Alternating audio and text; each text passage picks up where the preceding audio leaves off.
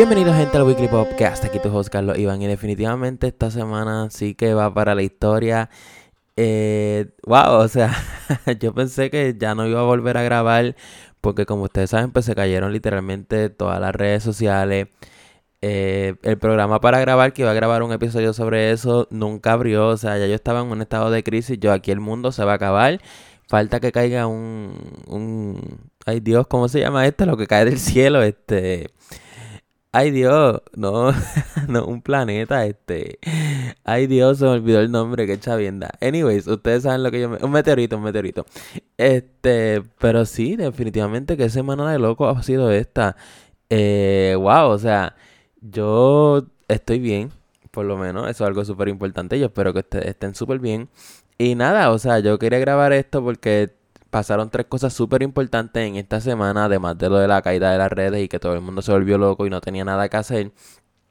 Pues hoy, que esto hoy es miércoles 6 de octubre, pues ayer, eh, wow, yo podría decir que el comeback de la persona que todo el mundo estaba esperando por fin se ha hecho realidad y estamos hablando de Adele, que ayer por la mañana pues anunció su comeback. Básicamente puso un teaser sobre su nueva canción que se llama Easy on Me, eh, que va a salir en octubre 15. Y wow, o sea, definitivamente yo puedo decir que todo el mundo estaba esperando este comeback. Todo lo que ya ha pasado, pues honestamente tiene buen contenido para crear este mega álbum que se especula que por eso fue que Taylor Swift adelantó el disco de ella, ya que el disco de ella salía, sale en noviembre y lo adelantó una semana. So, están diciendo que esa semana donde, donde primero iba a, a salir el álbum de Taylor, pues ese va a ser el día en que va a salir el álbum de Adele y pues ella lo hizo para que las dos pudieran llegar al número uno y como que no hubiera competencia porque ya ya todos las comparan un montón. So, fue una buena estrategia, pero wow, definitivamente las redes, por eso fue que pudieron haber explotado definitivamente. Eh, yo estoy súper pompeado. Yo sé que las canciones van a ser como siempre. Supuestamente va a tener como un ritmo diferente, esto y lo otro. Pero o sea, todo el mundo quiere la misma de él. Eh, yo sé que muchos artistas se le exige que se reinventen esto y lo otro, pero Adele es una de las artistas que uno lo que quiere hacer es escucharle y ponerse a llorar por un amor que nunca ha tenido, o porque lo dejaron, o porque se las pegaron, o porque, whatever, ustedes, you name it. So, en verdad, como que estoy súper pompeado por este regreso. Eh, yo espero, mis expectativas son bien altas. Yo sé que la canción y el álbum la voy a escuchar un montón de veces, ya que todo el mundo quiere como que ponerse depresivo. depresivo de vez en cuando. Y o sea, qué mejor persona que Adele para traernos esa depresión. y en otros temas que esta noticia, yo no sé si ustedes la sabían, pero se las voy a decir que me sorprendió un montón. Y es que Lil Nas X dio una entrevista esta semana y dijo que él hizo el acercamiento a Bad Bunny para ser parte de la canción Montero, Call Me By Your Name. Y wow, tengo muchos sentimientos mixtos, ya que, o sea, Lil Nas dijo que Bad Bunny lo rechazó porque no podía, no estaba pendiente a eso, etcétera. Como que yo pienso que si Bad Bunny hubiese estado en esa canción, obviamente, es que como que la gente, los fans de Bad Bunny no van a esperar algo así, so no creo que la canción haya sido tan exitosa como él solo. Inclusive el video de Lil Nas es súper controversial. So si Bad Bunny hubiese aceptado, honestamente yo pienso que la canción no se hubiera dañado, pero sí va a traer consecuencias graves más para Bad Bunny que para Lil Nas en el sentido de que el video está súper fuerte y yo creo que Bad Bunny es un poco controversial, pero no tan controversial por, o sea, comparado con Lil Nas X. So fue como que en verdad las cosas pasan cuando tienen que pasar y Lil Nas pues lo dijo súper bien y, o sea, la gente tiene que entender que los artistas rechazan a otros y no, no, no, no por, porque esta persona esto y lo otro, simplemente porque están haciendo cosas, no tienen tiempo, están veniendo otras cosas, eh, problemas de disquera, etcétera. So, en verdad como que yo pienso que eh, en otra canción que no sea tan controversial como esto porque le iba a afectar más a Bad Bunny de lo que le iba a beneficiar a Lil Nas X. So, pues como dije, las cosas tienen que pasar cuando tienen que pasar. So, en verdad que qué bueno eh, que no pasó y que Bad Bunny no tuvo ese tiempo para grabar este... Es que también Bad Bunny hubiese cantado en inglés o en español. Esa es otra pregunta porque, o sea, todavía no me escuchaba Bad Bunny en una canción en inglés.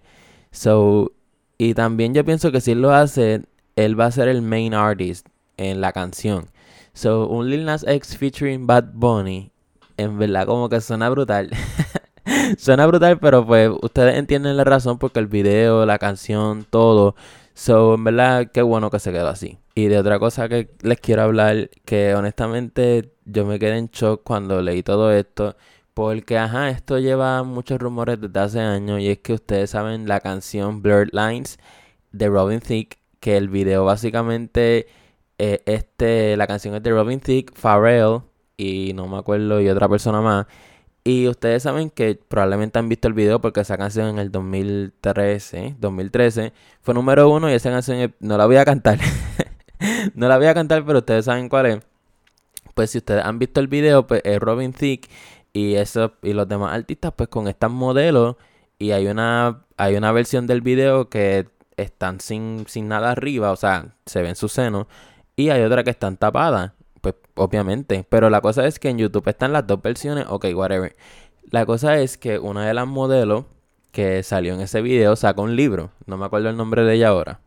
Pues ella estaba hablando sobre cómo fue el trato durante la, la grabación de ese video. Y básicamente ella lo que dijo es que les tomó por sorpresa que no tuvieran que grabar, o sea, que tuvieran que grabar sin nada arriba, pues fine, accedieron. La cosa es que ella dijo que un día Robin Thicke llegó a la grabación y que le pidió a ella solamente que estuviera sola con él, o sea, que ninguno de los modelos o otros artistas estuvieran para grabar unas partes, pero que supuestamente Robin Thicke pues la empezó a agarrar por los senos y él estaba medio borracho. Entonces, yo no sé si ustedes sabían, pero Robin Thicke tiene un patrón de que él está este, siempre está borracho, consume un montón de droga, etcétera. So, y más para ese tiempo todavía que ahí era cuando estaba en su peak. So, eh, wow, en verdad como que estas expresiones son bien fuertes, ya que, o sea, el, eh, Robin Thicke, que by the way, cuando Robin Thicke, eh, Miley le hizo el twerk en los VMAs del 2013, eh, la novia o esposa de él lo dejó. Y entonces el video de Birdline, si no me equivoco, fue después de ese performance. So, el tipo ya estaba medio crecido y eso no es excusa para, ni motivo para pues, esto y lo otro y tocar a esta modelo.